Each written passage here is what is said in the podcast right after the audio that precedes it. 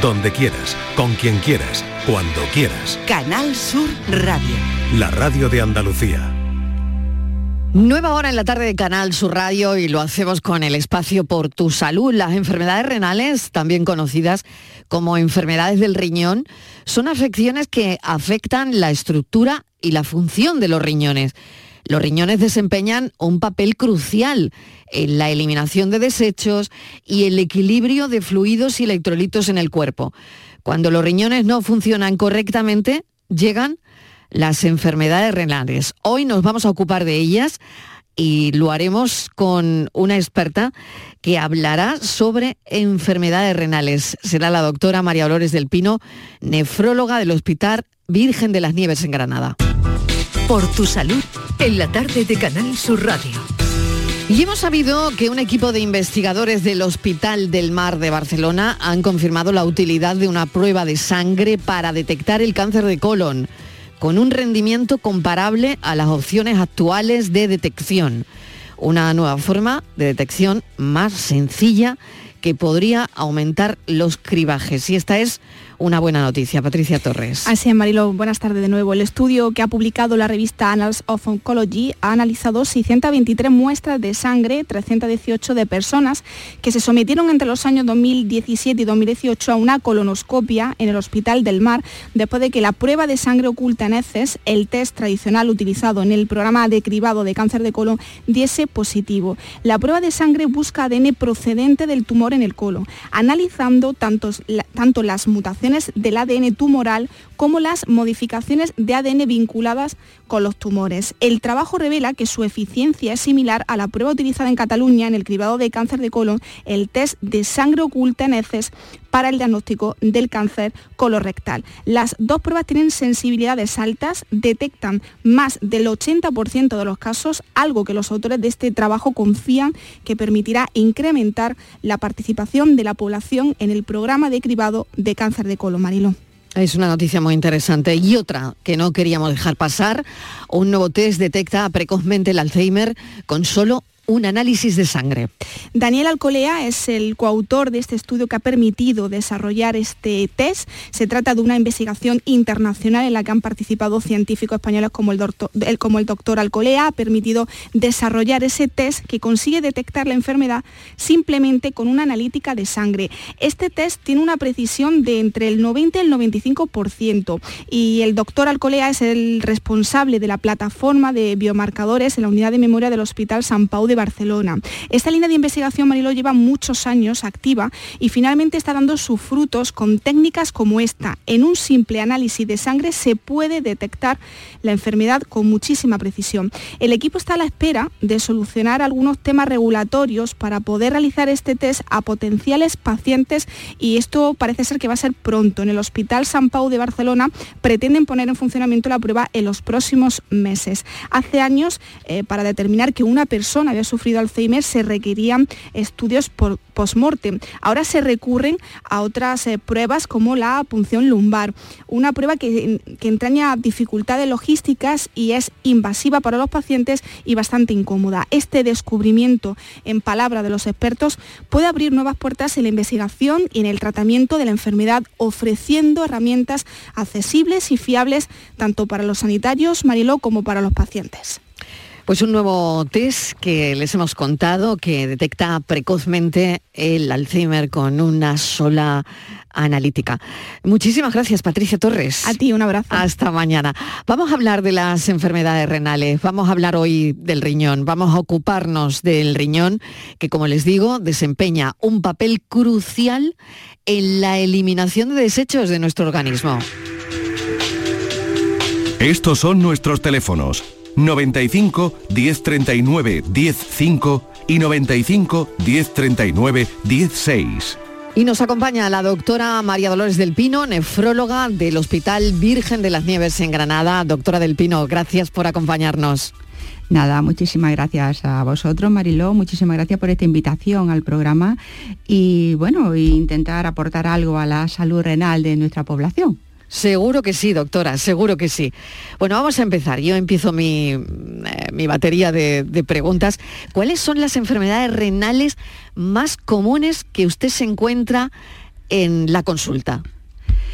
Bueno, yo creo que es sabido porque está publicado y siempre lo comentan, sobre todo la ONT, ¿verdad? Cuando da muchísimos datos y la Sociedad Española de Nefrología, en la que yo participo activamente, pues es la diabetes la primera causa de enfermedad renal y la primera causa de enfermedad renal terminal que lleva al paciente a diálisis o trasplante. También, por supuesto, todo el tema de patología vascular, hipertensión arterial, arteriosclerosis. También tenemos las enfermedades congénitas, hereditarias y a veces coexisten varias de ellas en la misma persona y esto hace evidentemente que el pronóstico sea peor. Claro, casi ya me ha contestado la siguiente pregunta porque le iba a decir, doctora, ¿cuáles son los factores de riesgo eh, que, que están asociados con las enfermedades renales? Pues sí, realmente está muy identificado. Hay una serie de factores de riesgo que nosotros no podemos modificar. Eh, por ejemplo, la edad avanzada, el sexo masculino, la raza negra y el bajo peso al nacer está demostrado que son factores de inicio de progresión de enfermedad renal crónica, pero sin embargo, si hay otros factores que son potencialmente modificables ¿eh? y que está en nuestras manos corregirlo, ¿no? como es la hipertensión arterial, la diabetes, la obesidad, el colesterol elevado, los triglicéridos elevados, el tabaco, el ácido úrico elevado y también las situaciones de malnutrición ¿eh? y también el déficit económico y social que hay en ciertas áreas de la población. Y bueno, luego también hay otros factores que son cuando ya hay enfermedad renal crónica y una insuficiencia, una insuficiencia renal, pues son factores que hacen que esto progrese más rápidamente, como puede ser la anemia, las alteraciones del calcio y otra serie de alteraciones analíticas que se producen ya en enfermedad renal crónica más avanzada. ¿Hay síntomas comunes eh, dentro de las enfermedades renales, doctora? Pues eh, síntomas comunes, la enfermedad renal crónica es, por eso se llama la epidemia silenciosa ¿no? del siglo. no produce síntomas ninguno, salvo en estadios ya muy avanzados, donde ya el paciente empieza con retención de líquidos, hinchazón de las piernas, con cansancio y otra serie de sintomatología, pero siempre muy, muy inespecífica, ¿eh? muy inespecífica, a no ser que tenga síntomas de su enfermedad de base, ¿no? que puede ser otra enfermedad sistémica pero lo referente a la enfermedad renal crónica son síntomas en una etapa muy avanzada y muy inespecíficos. se pueden dar en cualquier enfermedad. Qué curioso, ¿no? ¿Y qué pruebas suelen llevarle a, al diagnóstico, doctora, porque me imagino que cuando un paciente va a la consulta eh, y ya usted sospecha ¿no? por algunos síntomas o por su historial clínico eh, que tiene alguna enfermedad renal, al final, ¿cuáles son esas pruebas que le suele llevar directamente al diagnóstico de enfermedad renal? Pues realmente las primeras pruebas que se hacen para la detección precoz de un paciente con enfermedad renal se realizan en atención primaria. ¿eh? Es el médico de familia el que atiende a la mayoría de esta población, tanto diabéticos como hipertensos, y es el que hace el primer screening ¿no? para detectarlo. Y tan fácil como hacer una analítica de sangre y determinar la creatinina en sangre y una analítica de orina para determinar los niveles de albúmina en orina. Con eso ya tendríamos el primer screening para decir, bueno, este paciente tiene algún daño renal o no. La importancia de la prevención, eh, y bueno, siempre aprovechamos este espacio para ello, ¿no? Porque mm, es fundamental, ¿no?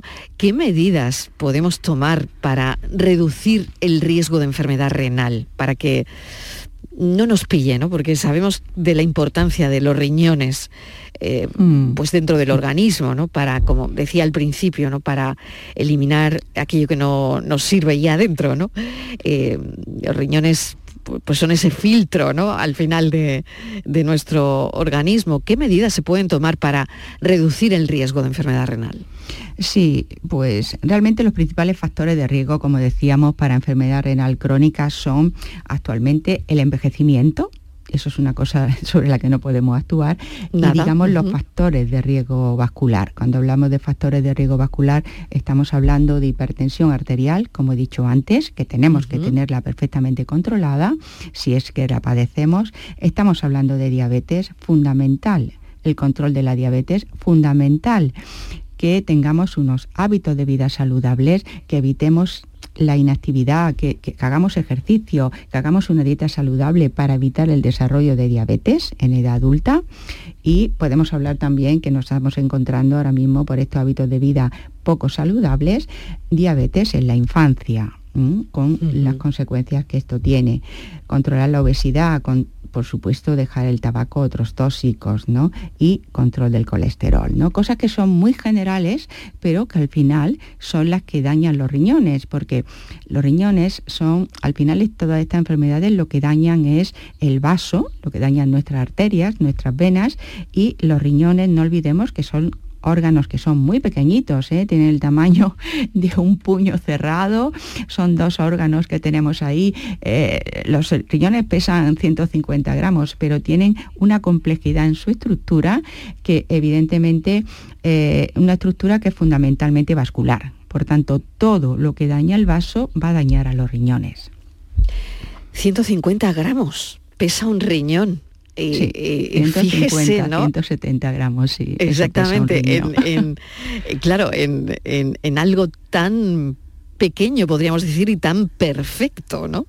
Sí, es cierto, hay cosas muy curiosas que se desconocen sobre los riñones y que, bueno, cuando damos clase a los alumnos, pues realmente pues le llama muchísimo la atención, ¿no? a mí el peso me ha llamado mucho la atención, doctora. sí, 150 ¿eh? gramos. 150 ¿eh? gramos cada, cada riñón, ¿no? Claro. Cada riñón, cada 300 gramos entre los dos. Sí, sí, sí. Y además tienen un tamaño, miden unos 11 centímetros por 6, por 4, ¿no? O sea que son pequeñitos, ¿no? Pero sin embargo, hay que saber que las estructuras que funcionan en los riñones se llaman nefronas y dentro de las nefronas está lo que son todos los vasos, un ovillo que es el glomérulo.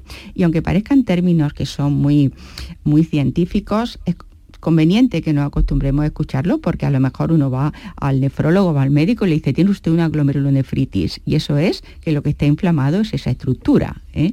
O bien le dice, oiga, tiene usted una, mm, una lesión en los túbulos renales. Y dice, ¿Eso, qué es? Pues una estructura que hay ahí. En la nefrona están los glomérulos y están los túbulos. Y otro dato, si te interesa, Marilo, es muy curioso, ¿no? Me interesa todo lo que está contando, me parece interesantísimo. Bueno, tenemos más de un millón de nefronas en los riñones que están funcionando, evidentemente con la edad y cuando hay insuficiencia renal va disminuyendo el número de nefronas funcionantes. Quiere decir que el resto trabajan más para compensar hasta que llega un momento que no se puede, ¿no? Pero como te decía, ¿no? La nefrón, lo que es el glomérulo y los túbulos, es curioso también, porque si ponemos todos estos, hay miles de túbulos en los riñones, ¿no? Estas pequeñas tuberías, si las ponemos en horizontal, pueden alcanzar 16 kilómetros. Increíble. bueno. Increíble. es decir, que si el ovillo, estiramos el ovillo, el ovillo, el ovillo. Si estiramos, si estiramos, llegamos 16 hasta ahí. Podemos llegar hasta ahí. Sí, sí, es así. Tremendo. es, muy interesante, muy interesante. Menuda clase de anatomía nos está dando, doctora. Qué maravilla. Bueno, hay que saberlo, hay que saberlo. claro que sí, claro que sí. Hay otro dato también muy, curioso. Ay, pues adelante, interesa, ¿no? Saberlo, porque bueno, son cosas eh, los riñones tienen un trabajo, bueno, tú lo has explicado perfectamente, ¿no? Los riñones depuran ¿no? toda nuestra sangre para eliminar los desechos. También es verdad para mantener el equilibrio de ciertas sustancias que tenemos que tenerlos en unos límites adecuados ¿eh? para que nuestro organismo esté sano y funcione bien. Pero también eliminan los líquidos. También es verdad que los riñones tienen otras funciones, ¿no? Que parece que solamente hacen estas dos cosas y no. Los riñones controlan la tensión arterial, producen una sustancia, una hormona que cuando fallan los riñones sube la tensión arterial. Los riñones también producen eritropoyetina, que ayuda también a mantener la sangre sin anemia.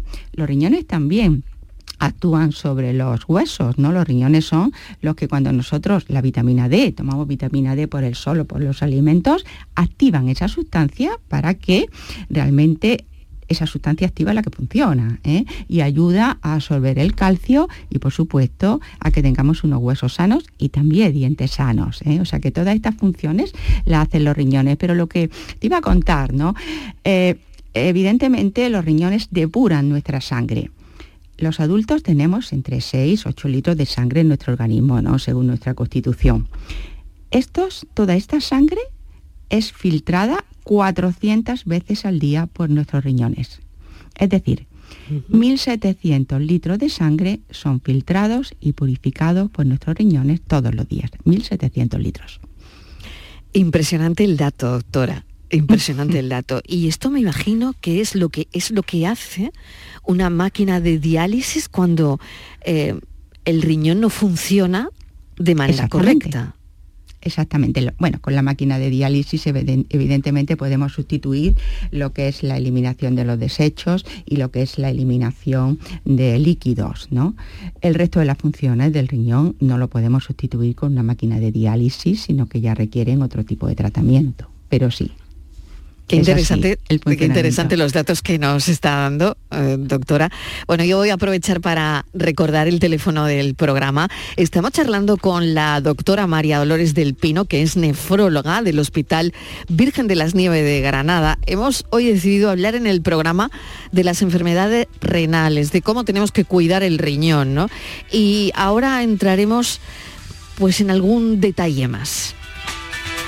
Estos son nuestros teléfonos 95 1039 105 y 95 1039 16. 670 94 30 15, 670 940 200. Podemos hacer una pequeña pausa para la publicidad y enseguida entramos en algún detalle más, como les decía a los oyentes, por ejemplo, qué pasa cuando un paciente entra en fallo renal. Esto es reversible o de ahí ya no se sale? Se lo vamos a preguntar a la doctora enseguida después de la publi.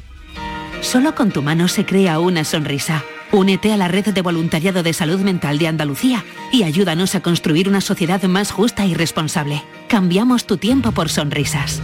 Busca la asociación más cercana a tu domicilio en la web saludmentalandalucía.org. Campaña subvencionada por la Consejería de Inclusión Social, Juventud, Familias e Igualdad. Una mañana de mayo Medina Zahara presenta su nuevo disco El Sueño Eterno, un nuevo trabajo de estudio que supone un nuevo renacer para la histórica banda. El Sueño Eterno revive la más pura esencia de Medina Zahara. Ya disponible en todas las plataformas digitales y puntos de venta habituales. Canal Sur Radio. ¿Ya conoces las lavadoras Nevir? Lavadoras de hasta 12 kilos con motor inverter y etiqueta energética clase A. Porque Nevir siempre piensa en el ahorro de la factura de la luz. Con las lavadoras Nevir podrás esterilizar la ropa deportiva y disfrutar de su velocidad de centrifugado y sus tres modos de lavado rápido. Disponible en tiendas El Golpecito. Polígono Recisur, calle Pie Solo 120. Alcalá de Guadaira, Sevilla. Bormujos más limpio es cosa de todos. Recoger las cacas de tus mascotas, no tirar latas de refresco o colillas al suelo, mantener tu parque sin basuras. Son pequeños gestos que hacen grande nuestra ciudad. Tu pueblo limpio es cosa de todos. Campaña promovida por el Ayuntamiento de Bormujos y Urbaser. Los cambios siempre son buenos. ¿Por qué no empezar por los neumáticos de tu coche? Por eso en Automares tenemos el 2x1 en neumáticos de primeras marcas para todos los vehículos, de cualquier modelo y de cualquier marca. Ven a visitarnos a nuestros talleres de Automares. Estamos en su eminencia, Bellavista, Tomares y Huelva. Automares, servicio oficial en Sevilla. Te levantas muy temprano, madrugas mucho, trabajas o estudias de noche. Cuando casi todo el mundo duerme menos tú, ya estamos contigo.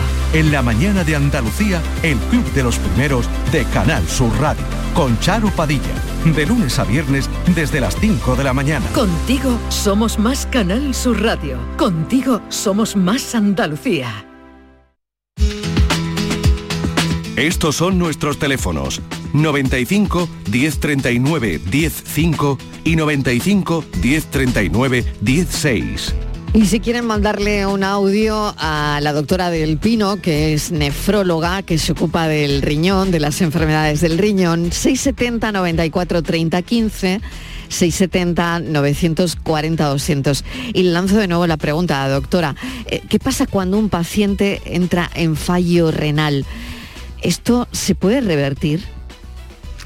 Bueno, lo primero que teníamos, que tendremos que saber es, si es posible, saber la causa de la, de la enfermedad renal crónica que padece el paciente y luego, evidentemente, si ya está establecida la enfermedad renal crónica, pues es difícil que revierta. Lo que sí tenemos que saber es cuánto le funcionan los riñones a ese paciente, que es lo que nosotros eh, decimos en qué estadio está. ¿eh? Ahora mismo nosotros trabajamos con cinco estadios, del 1 al 5, según lo que, cuánto, qué tanto por ciento por hablarlo así, le funcionen los riñones. ¿no? Entonces, si estamos en los primeros estadios de enfermedad renal crónica, es muy importante tener muy identificado los factores de riesgo, si el paciente es hipertenso o no, si el paciente es diabético o no, y esto controlarlo, porque el objetivo fundamental cuando se detecta la insuficiencia renal es que no progrese. Y para ello muy importante, como digo, controlar estos factores, la hipertensión, la diabetes, la obesidad, tabaco, etcétera, etcétera. Muy importante que si el paciente tiene una medicación, que tome su medicación.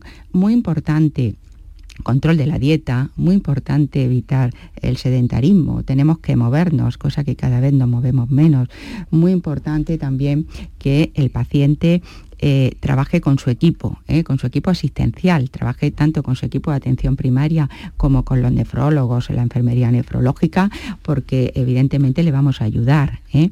Muy importante también que a estos pacientes tengamos en cuenta que hay muchos fármacos que le tenemos que ajustar la dosis a su insuficiencia renal. Por tanto, eh, siempre le decimos al paciente que sepa usted que sus riñones le funcionan, por ejemplo, un 50% y que si le van a poner alguna medicación que lo sepa su médico, ¿no? Para ajustarle, ¿no? Y para no producirle más daño a los riñones. Por tanto, esto es fundamental, ¿no? Sobre todo, como digo, el objetivo fundamental primario es que no progrese. Y si hay algo que podemos evitarle o que podemos corregir, pues que disminuya. Por ejemplo, la pérdida de proteínas en orina es algo que es objetivo prioritario disminuirlo en los pacientes renales con insuficiencia renal, puesto que se ha visto que ahora mismo es el factor predictor de progresión mayor que tenemos. Por tanto, disminuir esa pérdida de proteína por el riñón que puede existir es fundamental. Explicación correcta y si me permite, doctora, le voy a pasar un audio, lo escuchamos con atención. Buenas tardes, mi nombre es Francisco y llamo desde Málaga. Yo tengo eh, los riñones poliquísticos, o sea que tengo un montón de, como, usted bien sabe, un montón de quistes adheridos a ambos riñones. Llevo unos 14 años o 15 ya con este tema. Me, voy haciendo eh, chequeos periódicamente y están más o menos igual. Me dicen que eso simple, que preferible es dejarlo que tocarlos. A mí no me molestan, pero claro, ocupan un lugar importante y digo, en un lado tengo como unos 13 centímetros, lo que ocupan el, cúmulo que hay en un lado, y en otro lado unos 8 centímetros. ¿Qué me dice usted al respecto? ¿Es mejor no tocarlo, dejarlo o qué, o qué hacer? Muy bien, doctora, pues le pide su opinión Sí, pues buenas tardes Francisco, me alegro de saludarlo. En principio los riñones poliquísticos no se tocan, ¿eh? no se tocan a no ser que produzcan algún tipo de complicación mayor ¿eh? en alguno de los quistes que usted puede tener. En principio no se operan. ¿eh? Otra cosa es que ya algún quiste se complique, como le digo, las complicaciones que puede haber en los quistes o una infección con complicaciones mayores y una gran repercusión en su salud o un sangrado o algún tumor que pueda aparecer ¿no? en los riñones, entonces habría que tomar en ese momento alguna decisión. Mientras tanto, no. Mientras tanto, muy importante, si lleva usted 14 años con su poliquistosis, eh, evidentemente los nefrólogos de, de, Málaga esto lo conocen perfectamente y lo tendrán perfectamente controlado. Muy importante que la insuficiencia renal no progrese y sus controles que le harán, evidentemente, sobre el volumen de los riñones, ¿no? para ver la progresión también y el crecimiento. Estos son nuestros teléfonos 95 1039 105 y 95 1039 16. Quería preguntarle, eh, claro, doctora, eh, dentro de las enfermedades renales, bueno, pues también debe haber mucho, mucho mito, ¿no? Pero quería centrarme en la sal. ¿El abuso de, de la sal puede provocarnos una enfermedad renal? El abuso de la sal está totalmente eh, contraindicado. O sea, no debemos, debemos de tomar eh, la sal necesaria, pero no debemos de suplementar con sal las, las comidas. Entre otras cosas porque es un factor que desarrolla hipertensión arterial y ya sabemos que la hipertensión arterial pues llega un momento que desarrolla insuficiencia renal. Aparte, la sal también está mm, muy contraindicada, la suplementación, en pacientes que tienen un problema de corazón. El problema de corazón se asocia mucho también a la insuficiencia renal. A veces van las dos cosas de la mano. ¿eh? Entonces, claro, las dos cosas se empeoran cuando nosotros comemos con excesiva sal. y la pregunta es, ¿cuánta tomamos? bueno, ¿Qué, sal tomamos al día? ¿Cuánta sal debemos tomar al pues día? No, se debe de tomar, no se debe de tomar más de 6 gramos al día de sal. más de 6 gramos al día de sal. es decir, que si preparamos cuatro como mucho, sí, sí, no, no se debe Cuatro como mucho, 4 gramos. Sí, sí, sí, poca sal, poca sal. Muy poca sal, porque claro, preparamos... pero poca pero 4 eh, eh, gramos, ahora mismo estoy haciendo como el cálculo porque al final eh, preparas una pasta y le echas una cucharadita de sal. Y yo creo que ahí, en esa cucharadita, bueno, pero más de 6 gramos. bueno, pero Marilo, pero Y luego todo lo que lleva sal. Y luego todo lo que tomamos a lo largo del día que lleva sal, ¿no? Sí, pero bueno, lo que, lo que le aportamos a la pasta que preparamos, no creo yo que le echemos una cucharadita y nos tomemos todo a la fuente de pasta, eso va repartido, ¿no? Eso va repartido, ¿no? Por tanto, es una dosis global y luego se reparte. Sí es verdad que hay personas que toman más sal de la cuenta y bueno, y, claro, esto es muy gracioso, ¿no? Porque nosotros los nefrólogos nos pasamos mucho en los controles analíticos que hacemos. Hacemos controles analíticas de sangre analíticas de orina. Y como yo le digo al paciente cuando me dice, no, no, como sin sal. Y yo le digo, no, mire, la policía no es tonta. Y yo estoy viendo su analítica de orina. y está en la sal que usted está eliminando por el riñón. Y por claro, tanto, la analítica lo canta todo.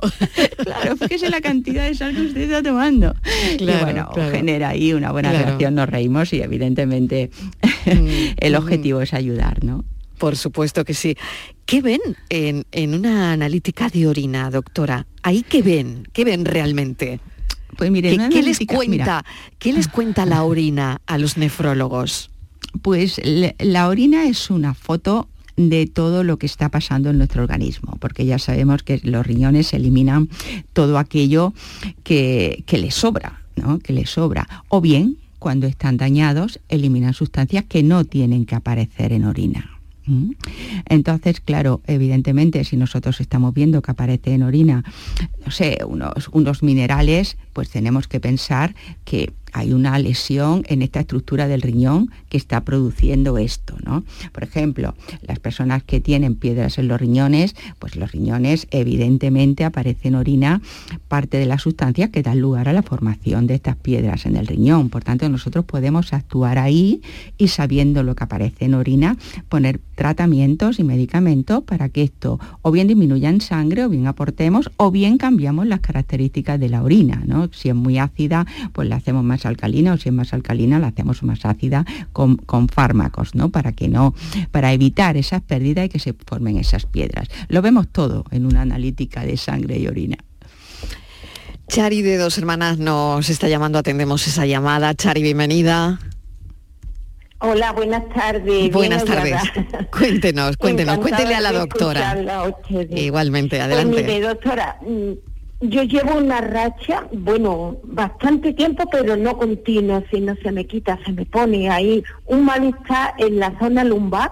Cuando, por ejemplo, voy a hacer una cama o voy a agacharme para algo, es que no puedo, me parte. Y como tengo las rodillas fastidiadas, que también me molestan, no me puedo agachar de la manera normal, ¿no? Tengo que, malamente, como yo digo, doblando. Y esa parte de la cintura Vamos, es que me duele, tengo que tomar el día que estoy haciendo un nolotín, calmarme un poquito, esta mañana me lo he tomado, porque no podía, me siento al levantarme igual, la misma sensación que parece que te va a crujir, va a partir la zona esta lumbar. Y, y así levantarme, sentarme, todos los movimientos. Pero lo que me da un poco más tranquila que en noviembre me hicieron analítica de orina y me dio mi doctora lo mismo la de sangre que la de orina, que lo tenía todo perfecto. Entonces digo, bueno, si hubiese algo raro de riñón, lo hubiera detectado los análisis. Así que digo, lo voy a consultar y si no, y a mi médica y preguntarle otra vez a ver de qué, de qué este. Muy bien. Eh, a ver qué le dice Chari, eh, la doctora, Sí, eh, Chari. doctora del Pino. Me alegro de saludarla, Chari. No, lo que usted está contando y sobre todo si ya se han descartado por analíticas de sangre y orina que hay está todo normal y que no hay ningún tipo de lesión renal, pero lo que usted está contando es un problema a nivel de la columna lumbar en esa zona.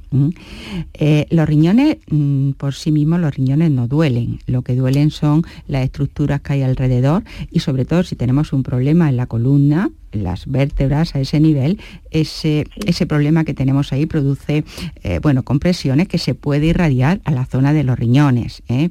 y se puede confundir. Pero en su caso, la clínica que usted cuenta parece muy clara de un problema a nivel lumbar y de los huesos. Muy bien. Pues mm, Chari ya sabe más o menos lo que piensa la doctora, pero no obstante, pues le consulta a su médica de familia. Claro. De Pues acuerdo. muchísimas gracias. Gracias. De escucharos, ¿eh? Igualmente. Me A usted, gracias. a ustedes desde por la mañana todo. Muy bien, muchísimas gracias Chari por estar ahí. Gracias, un saludo. Tenemos un mensaje de Hasta audio, luego. doctora, lo escuchamos también. Venga, lo pasamos. Hola, muy buenas tardes. Mira, yo quería hacer una consulta a la doctora. Resulta que mi hija, mm, la pequeña, que ya tiene 22 años, pero con 16 años, a raíz de unos dolores que le daban muy fuertes, la operaron de apendicitis. Pero antes de llegar a esa conclusión, pues hubo varios días ahí un poquito duro. La llevé también al ginecólogo. Le vieron, en principio la ginecóloga le vio que mm, el útero, en vez de tenerlo en forma de pera, como normalmente se tiene, lo tenía partido, como en forma de corazón. Bueno, eso fue, mm, no sé, nos quedamos un poco, pero luego en el hospital, eh, haciéndole una ecografía para ver si el dolor venía del apendicitis, pues vieron que la niña solo tenía un riñón. Entonces nos dijo el médico que eso venía asociado a una era de nacimiento y normalmente venía relacionado lo del útero con lo del riñón. Y ella hace una vida normal, ella no tiene problemas, no la ha tenido nunca, además nosotros nos enteramos a raíz de eso que ella solo tenía un riñón. Entonces quería preguntar, ¿ella puede seguir haciendo su vida normal o con el paso de los años hay que tener una, un cuidado especial, una atención especial hacia ese órgano ya que solo tiene uno solo? Muchas gracias. Qué buena pregunta, qué buena pregunta sobre genesia renal y me parece una pregunta muy interesante, eh, sobre todo para aquellas personas que descubran, ¿no? En un nada como ir a un hospital, doctora, ¿eh? que te hagan una ecografía y que se descubran cosas como que solo tiene una un riñón, por ejemplo, ¿no? Eh, estas cosas pasan, ¿no? Y, y bueno, ¿qué, qué le contestaría, doctora? ¿Cómo hay que Pues- cuidar ese, ese riñón que, que tiene su hija? Desde luego como oro un paño.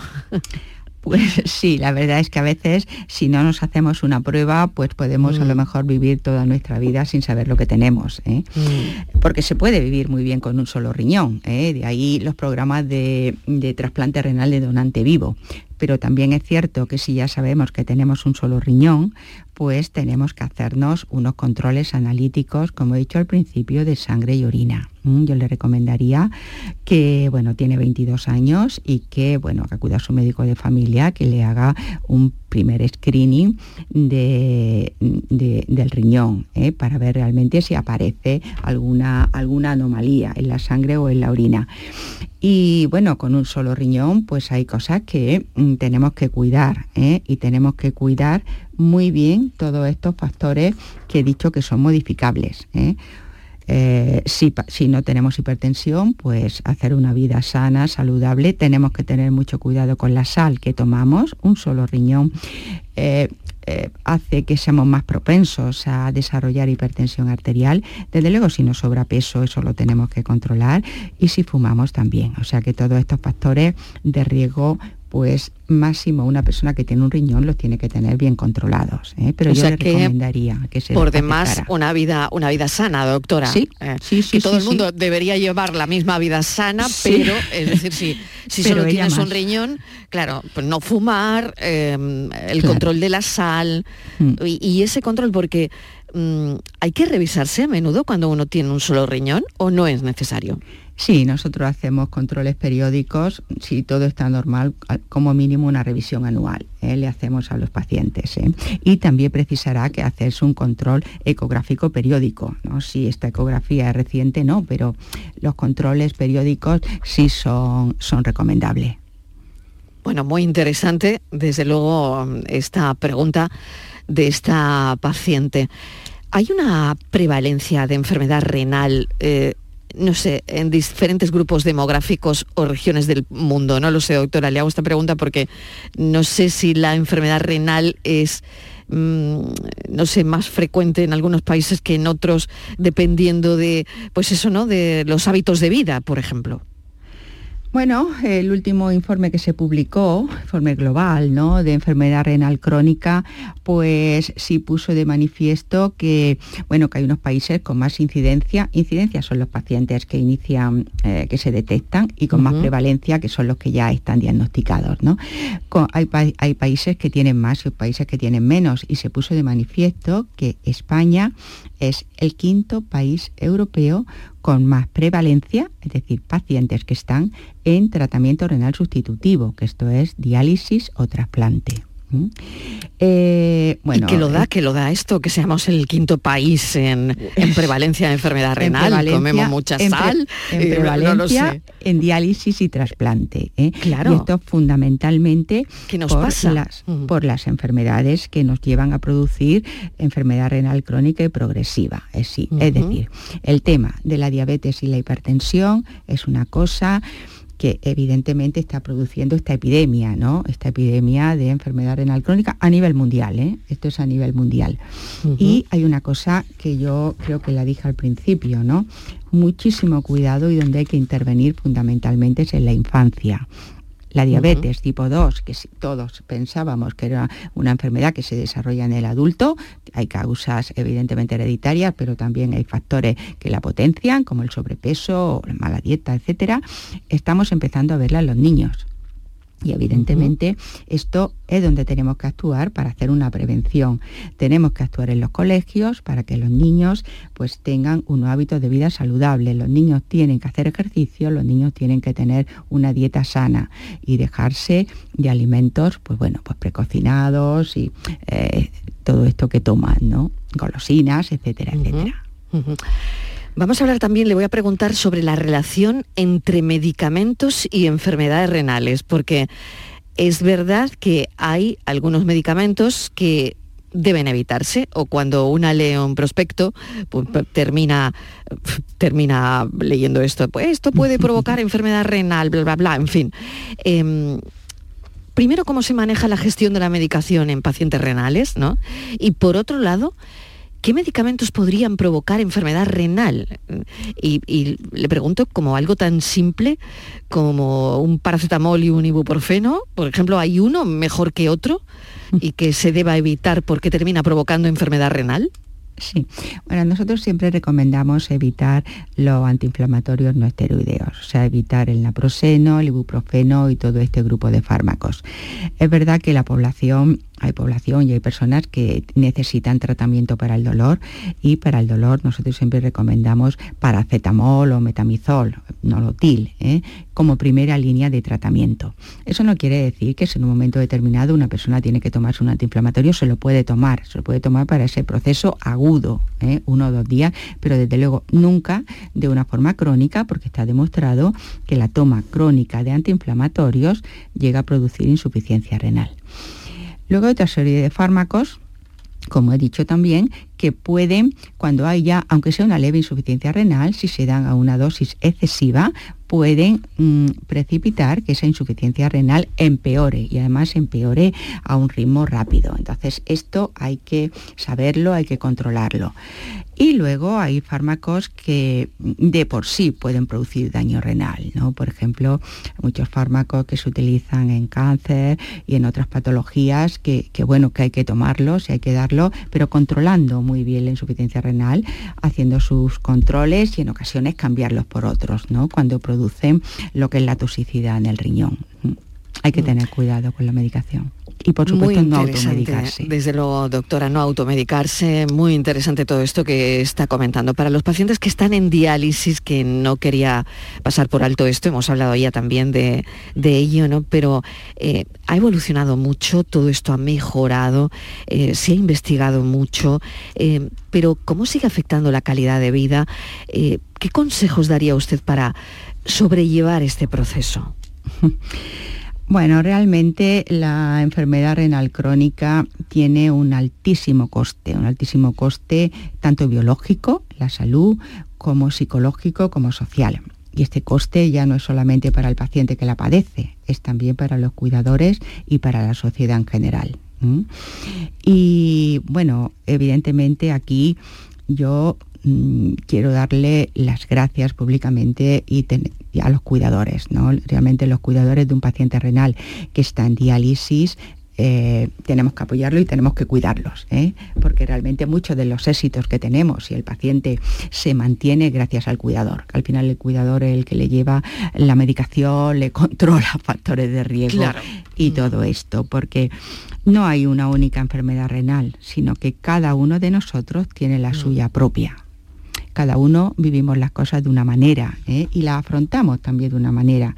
Y entre otras cosas, en un paciente que está en diálisis es muy importante reducir el estrés. O sea, claro, es que nos cambia toda nuestra mm. vida, ¿no? De estar trabajando con nuestra familia, con nuestros amigos, tenemos que ir a diálisis tres, mínimo tres días en semana o dos, cuatro días en semana, ajustarnos a unos turnos, etcétera. Por eso lo que estamos promoviendo es todo el tema de los tratamientos domiciliarios la diálisis en casa, como en casa en ningún sitio. ¿eh?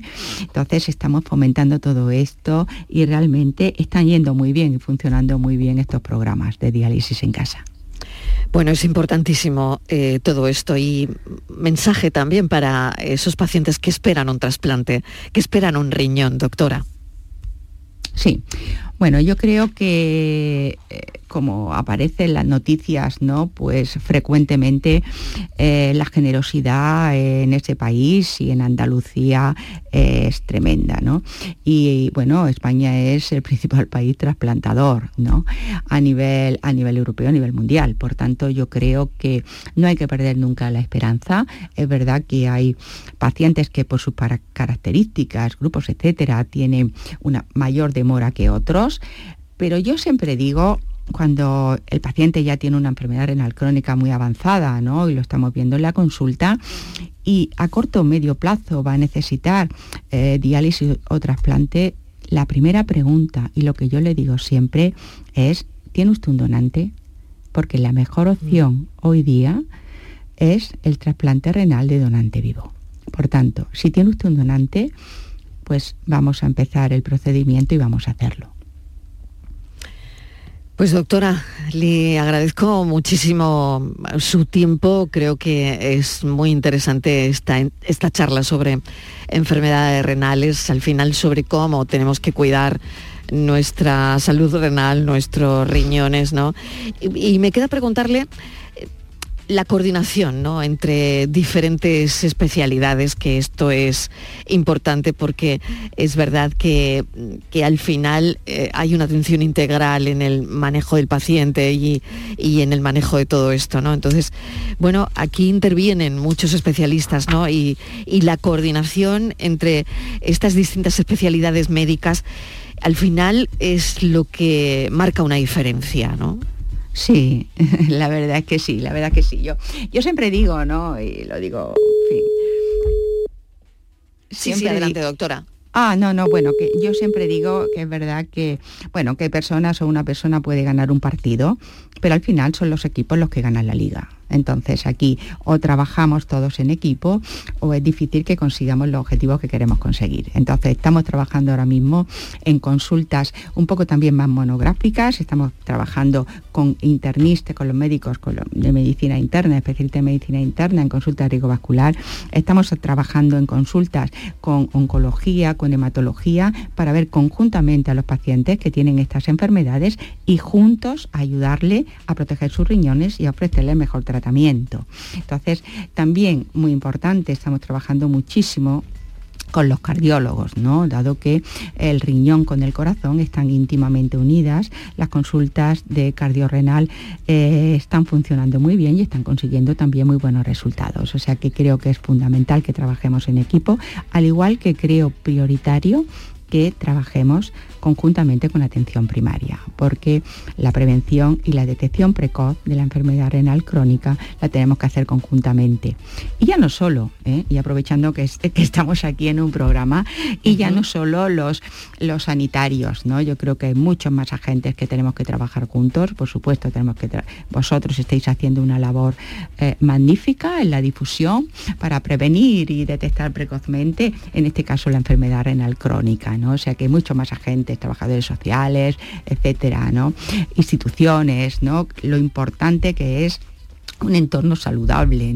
Que la gente pueda salir a la calle. Que los ancianos puedan pasear, mm, todas estas dificultades que hay a veces hay también en domicilios que se puedan subsanar. En fin, yo creo que es labor de todos y lo conseguiremos. Doctora del Pino, mil gracias, mil gracias por haberse acercado a nuestros estudios de Granada para hacer el programa, para hablar sobre la enfermedad renal. Mil gracias por los consejos. La doctora María Dolores del Pino es nefróloga del Hospital Virgen de las Nieves de Granada. Un saludo, mil gracias y la espero otro día. Claro que sí, yo encantada. Gracias, a vosotros. Adiós. Buenas tardes. La pregunta de la tarde, que ya saben que siempre acabamos como con una pregunta, ¿cómo favorecer una buena circulación de la sangre? Lo vamos a contar enseguida. La tarde de Canal Sur Radio con Mariló Maldonado. También en nuestra app y en canalsur.es.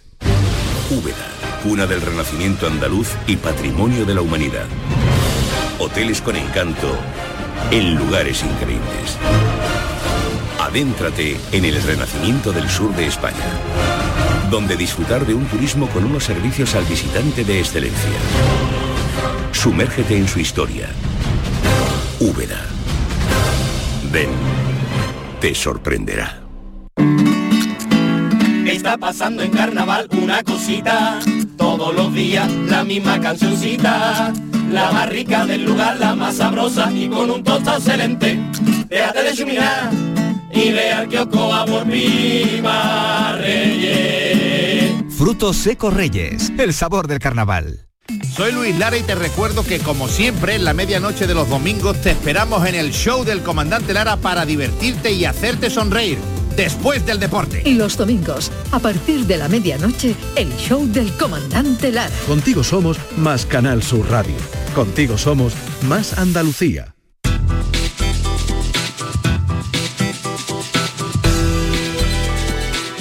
La pregunta de la tarde. Como les decía, ¿cómo favorecer una buena circulación de la sangre? Y esta pregunta la contesta el doctor Manuel Rodríguez Piñero, que es jefe de la Unidad de Gestión Clínica de Angiología y Cirugía Vascular del Hospital Puerta del Mar de Cádiz y presidente de la Sociedad Española de Angiología y Cirugía Vascular. Doctor Rodríguez Piñero, gracias por acompañarnos. ¿Cómo favorecemos una buena circulación de la sangre? Sé que es una pregunta muy genérica, pero muy útil, por otro lado. Hola, buenas tardes. Encantado de, estar con vosotros. Eh, bueno, pues si quiere paso directamente, una buena circulación de la sangre se favorece pues con el cuidado fundamental de, lo que es eh, ejercicio físico, el caminar simplemente. Yo no pido más ejercicio, nosotros no pedimos más ejercicio que por lo menos caminar a diario, ¿eh? una, entre media a una hora al día. Y, eh, por supuesto, cuidar todos los, factores de riesgo que, eh, que ya se han, mencionado muchos de ellos en, la, charla anterior, ¿no? Como son la hipertensión arterial, la diabetes y el colesterol. Esos son fundamentales. Y el no fumar, lógicamente, también es una de las más de, los, hábitos que peor o más perjudiciales para la circulación del tabaco. En términos de hábitos diarios, doctor, ¿hay recomendaciones específicas para mejorar la circulación? Eh, sobre todo, y lo digo por aquellas personas que tenemos trabajos sedentarios, ¿no? que pasamos mucho tiempo eh, sentados o sentadas ¿no? en una oficina, en una redacción, en, en un banco, eh, no lo sé. eh, eh, no sé si hay... eh, pues Sí. en, en términos de hábitos diarios, recomendaciones específicas para estas personas que, mm, que tengan trabajos sedentarios.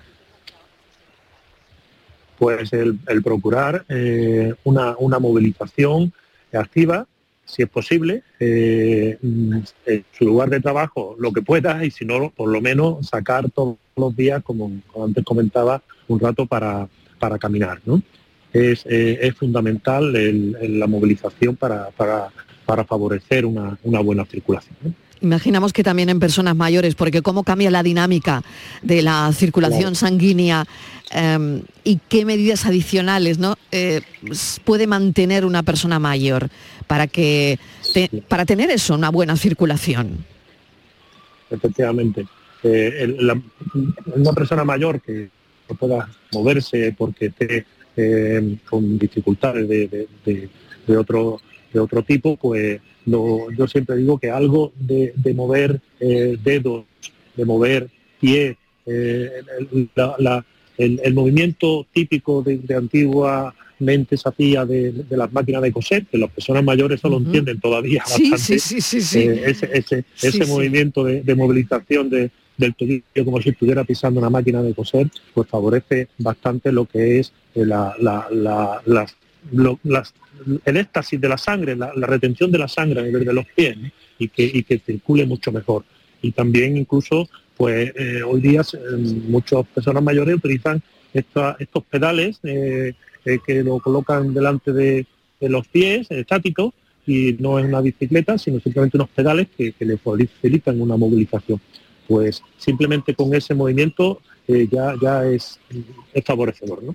Y si no es posible, si tiene algún cuidador, también muy importante, que le, que le haga esos movimientos de, de flexión y extensión de- del pie, ¿eh? como, como antes comentado, pues, pues, pues es fundamental. ¿no? Eh, es algo que es lo que más puede favorecer en la vida diaria eh, la, eh, la- la circulación. sí. ¿Cuándo tenemos que preocuparnos, doctor Rodríguez Piñero, eh, por síntomas relacionados con una mala circulación? Y le voy a pedir también que me enumere esos síntomas, ¿no? Ajá. Sí, eh, estamos viendo, una, ah, hablando de una mala circulación, pues una falta, eh, hay que entenderlo de dos formas, la falta de, de- sangre, ¿no? que llegue poca sangre a nivel distal, ¿no? fundamentalmente en los pies, los dedos de los pies o los pies, y ahí eh, está claro. Primero, frialdad, eh, palidez, que puede llegar incluso a, eh, a, a lo que nosotros llamamos cianosis, que es eh, mm, los dedos azules, azules o incluso enrojecidos, ¿no? Eh, eso, es- lo primero que va que se va a manifestar a nivel a nivel de, una simple visualización de- del pie, ¿no? Y lógicamente ya en la pues puede llegar a, doler incluso. Eso es como una, una, manifestación de una falta de sangre a ese, a ese nivel. por otro lado está el que haya una retención de, de sangre, es decir, que, que haya una mala circulación venosa, ¿no? de, de retorno. Y, y en ese, y en ese caso lo que se va a notar fundamentalmente va a ser hinchazón, edema, ¿no? Edema. Se hinchan las piernas, se vuelven pesadas y, y- y duelen, ¿no? Y llegan, y llegan a doler. ¿no?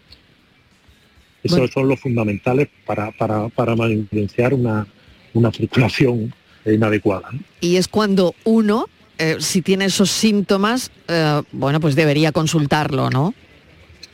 Debe consultarlo, efectivamente. Por lo menos que se haga una, una exploración que, que pueda descartar que hay una, una enfermedad seria, ¿no? Y, y- por supuesto poner, poner solución si se puede. Doctor Manuel Rodríguez Piñero, pues gracias por contestar nuestra pregunta de hoy. y Ya sabemos cómo favorecer una buena, buena circulación de la sangre, eh, que es importante, importante también a medida que vamos cumpliendo años. Gracias, un saludo, doctor. Que tenga buena tarde. Muchas gracias a vosotros y buenas tardes.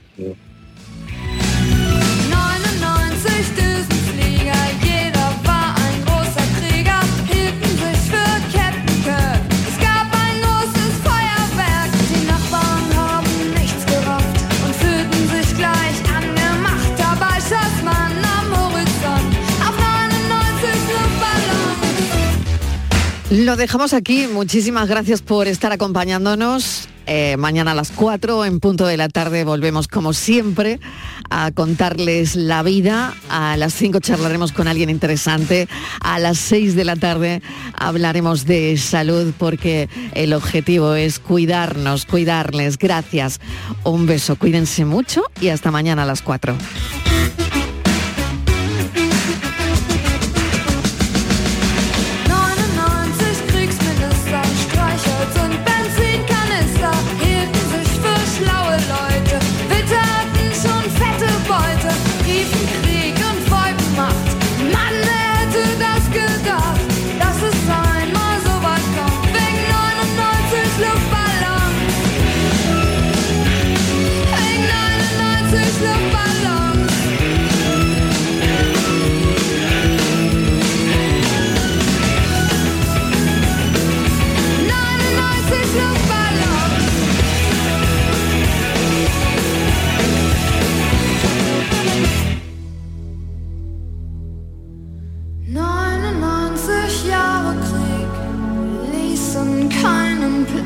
Sieger.